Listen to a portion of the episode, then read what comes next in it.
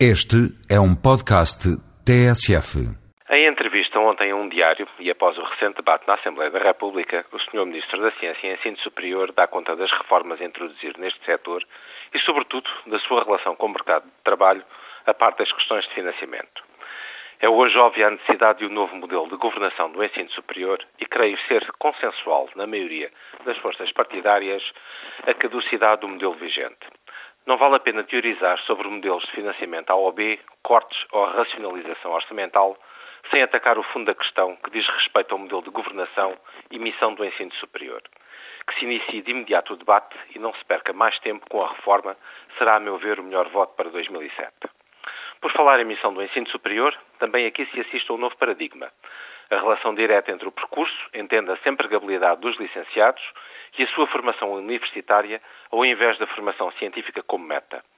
Sendo para mim óbvia a necessidade de adequação de formação ao mercado de trabalho, não deixa de ser urgente a clarificação da missão do ensino superior. Que 2007 também traga essa clarificação. Ora, para haver adequação ao mercado de trabalho, é crucial que a análise permanente se faça com os empregadores. Não basta às universidades e às ordens profissionais possuírem mecanismos de análise e avaliação da formação e empregabilidade. O Estado, enquanto regulador do sistema, deve chamar à participação ativa os principais empregadores através de um observatório permanente, participação na gestão universitária ou por outras formas que se julguem adequadas. Nenhum banco se aguenta só com duas pernas. Que 2007 traga a terceira perna ao novo sistema universitário, os empregadores. O caso particular da biologia é citado como exemplo do crescimento exponencial da formação de quadros altamente qualificados e de elevado potencial.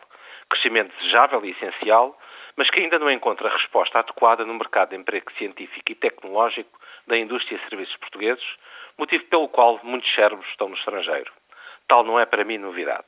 Há muito que venho pública e repetidamente alertando para este desfazamento sendo reconhecidamente as ciências biológicas a nível mundial uma das áreas de maior expectativa como mola dinamizadora da economia, em concreto na biotecnologia, na biologia humana e no setor da saúde, nas ciências e tecnologias do ambiente, a verdade é que não se tomaram em devido tempo as medidas necessárias.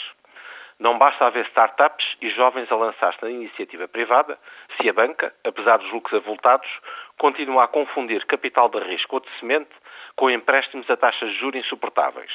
Se há aposta na tecnologia, o marketing prefere o futebol. Se muitos empresários, ainda que fazendo profissão de fé ou compromissos com Portugal, preferem comprar feito no estrangeiro a investir na modernização das suas empresas e, finalmente, se o próprio governo não exercer, aqui sim o seu papel de investidor estimular positivamente a articulação entre os setores farmacêutico, do ambiente, da agricultura, começando pela própria articulação de políticas a nível governamental entre estes setores e o Ministério do Trabalho, modernizar o setor bancário para os desafios do investimento em tecnologia e empreendedorismo, trazer o setor empresarial para este combate de modernidade e competitividade, esta sim é a reforma estrutural que mais desejamos para 2007. Votos de um bom ano.